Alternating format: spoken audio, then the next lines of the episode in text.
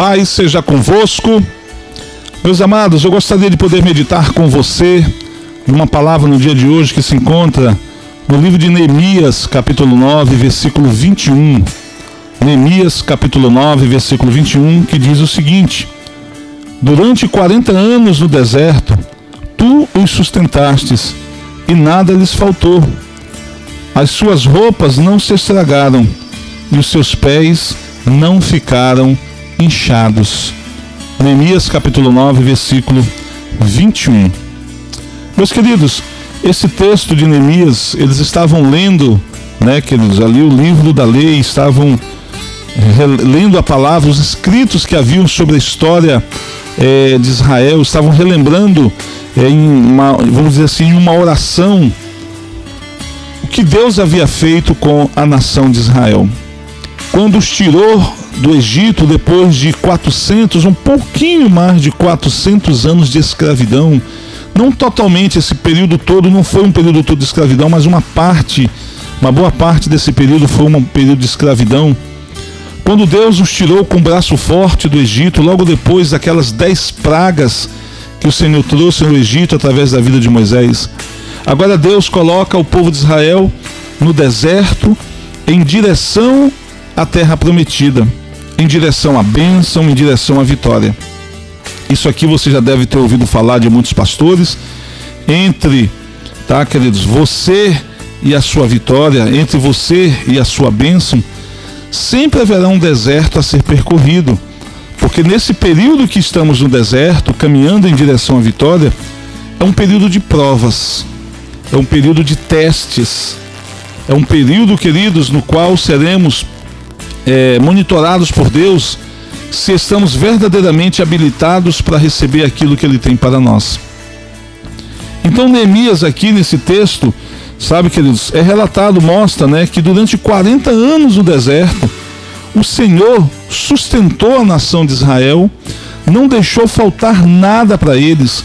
E o interessante, as roupas que vestiam não se estragavam mesmo, queridos, recebendo o suor, que todos nós sabemos que há sal, uma espécie de sal no nosso suor que pode é, estragar, danificar uma roupa mais rapidamente, sabe? Mesmo andando por areias quentes do deserto, nem as sandálias dos seus pés se danificaram.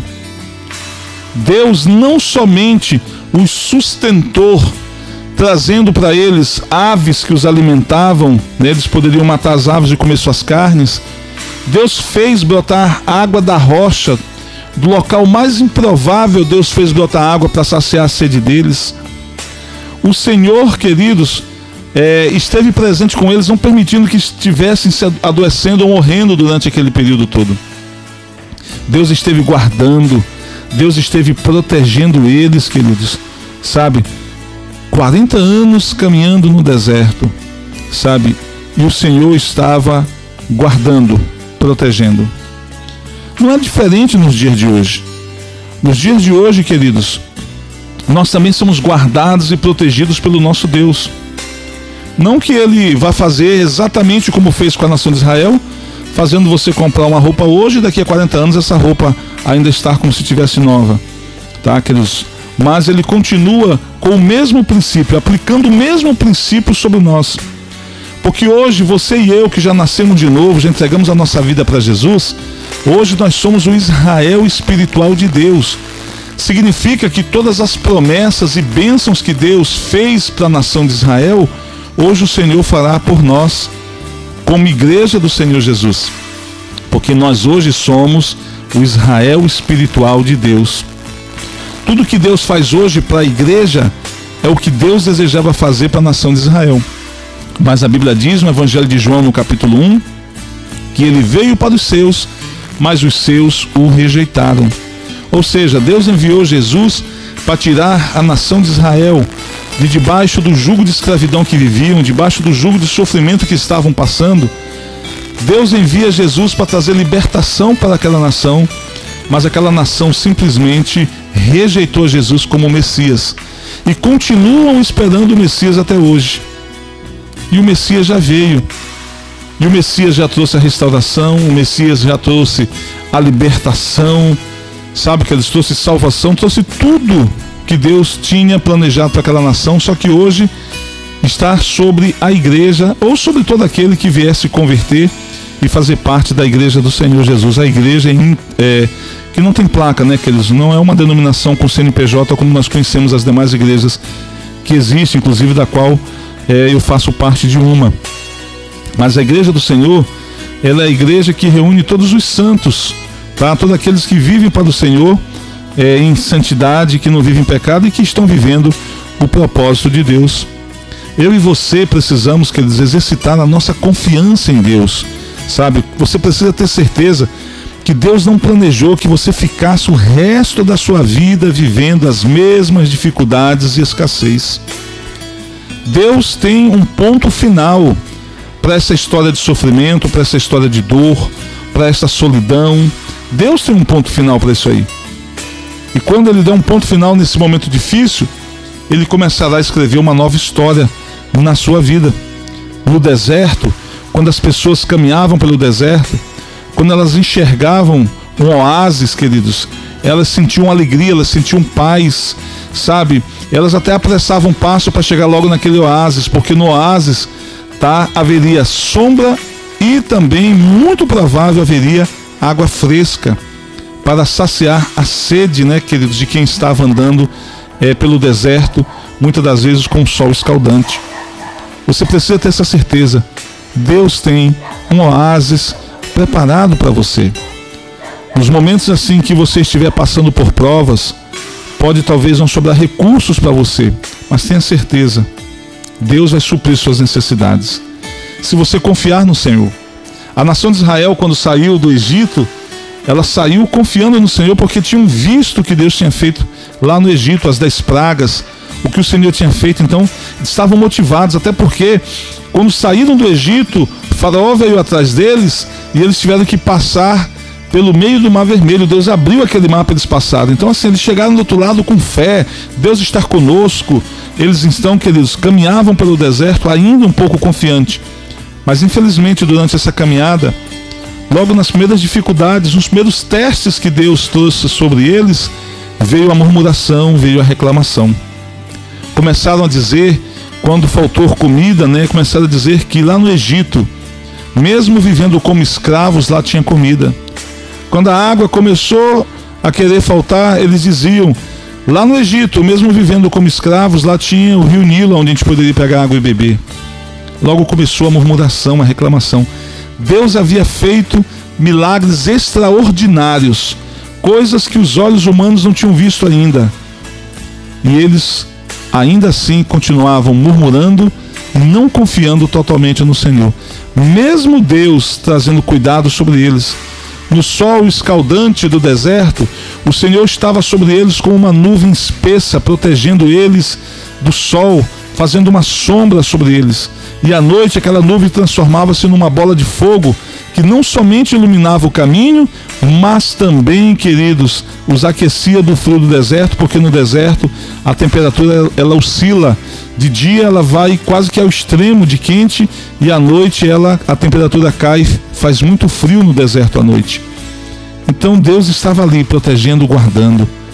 Deus, queridos, ele quer fazer a mesma coisa sobre mim e sobre você. Precisamos confiar no Senhor. Precisamos crer que Ele está no controle de tudo. Se verdadeiramente passamos o controle para Ele, temos que crer que Ele está no controle. Se estamos verdadeiramente buscando viver a vontade dEle, precisamos crer que Ele estará ali para suprir necessidades, para abrir portas, para fazer o que for necessário, para que possamos viver dias melhores, para que possamos ser felizes. Porque o desejo de Deus, queridos, não é somente que a gente seja salvo, é que enquanto estejamos nessa terra, possamos fazê-lo conhecido para as demais pessoas, possamos apresentar a Ele seu plano de salvação através de Jesus para as pessoas que ainda não receberam Jesus e que também possamos ser felizes, possamos viver bem. quando eu digo viver bem, não significa que você vai virar milionário, que você vai ter um carrão de último tipo. Se você estudar e trabalhar, você poderá até ter isso. Deus vai dar oportunidades para você. Mas o que Deus deseja é nos dar felicidade, queridos. Nós temos muitas pessoas felizes morando em verdadeiros barracos. E nós temos muitas pessoas com depressão vivendo em verdadeiros palácios. A razão da nossa alegria é o Senhor. A Bíblia diz que a alegria do Senhor é a nossa força. O que nos motiva a lutar, o que nos motiva a continuar de pé, é saber que o Senhor está conosco e que o nosso nome está escrito no livro da vida. Jesus não prometeu um mar de rosa para nós, ele disse que no mundo teríamos aflições, mas que nós tivéssemos bom ânimo, porque assim como ele venceu o mundo, nós haveríamos de vencer também. Por isso, confie no Senhor, queridos, de fé em fé. Você vai ver a sua vida sendo transformada, você vai ver a sua vida sendo mudada. Além de você, todos à sua volta também verão o que Deus, queridos, tá, está fazendo sobre você e para você. Deus mostrará através da sua vida que Ele não se esquece de nenhum dos seus filhos. A Bíblia diz que mesmo que uma mãe se esqueça de um filho que ela carregou por nove meses no ventre ou abandone esse filho, Deus nunca irá nos desamparar. Então, assim como Ele não desamparou o povo de Israel que estava caminhando pelo deserto em direção à terra prometida, ele não vai desamparar você. A partir do momento em que você entregou a sua vida para Jesus, ele assume o controle da sua vida. O problema de muitos cristãos é que, mesmo estando querendo viver na presença de Deus, eles insistem ainda em continuar com o controle de suas vidas, né? que eles ainda insistem em permanecer com o controle das suas vidas em suas próprias mãos. E quando as coisas dão errada por nossa culpa, nós queremos que o Senhor conserte. Nós precisamos deixar o Senhor à frente. Ele dá o direcionamento, ele dá a palavra final. Ele sabe o que é melhor para nós. Lá no livro de Efésios, capítulo 3, versículo 20, diz que o Senhor é infinitamente poderoso, mais poderoso para fazer infinitamente mais além daquilo que possamos pedir ou pensar. Então Deus tem sempre o melhor para nós. Deus sabe o que é melhor para nós, melhor do que nós mesmos. Por isso confia. Pastor, estou passando por luta, estou passando por dificuldade. Coloca tudo na mão de Deus. Deixa o Senhor assumir o controle. Deixa Ele assumir o controle da sua vida e mostrar para você que Ele pode fazer você uma pessoa feliz. Que Ele pode trazer sobre a sua vida aquilo que você precisa e necessita. Ao colocar a vida nas mãos do Senhor, não é cruzar os braços e deixar Deus trabalhar sozinho. Nós iremos fazer a nossa parte e Deus vai fazer a parte dele. Que essa palavra, queridos, possa ficar no seu coração e na sua vida. Que você possa nesse dia estar colocando tudo que você tem, tudo que você é nas mãos de Deus. E que você possa buscá-lo em oração. E que você possa buscar o direcionamento que você precisa através da palavra de Deus. Deus vai falar com você em resposta às suas orações e Deus vai falar com você no momento em que você estiver lendo a palavra do Senhor. Semanalmente, coloque um jejum em prática.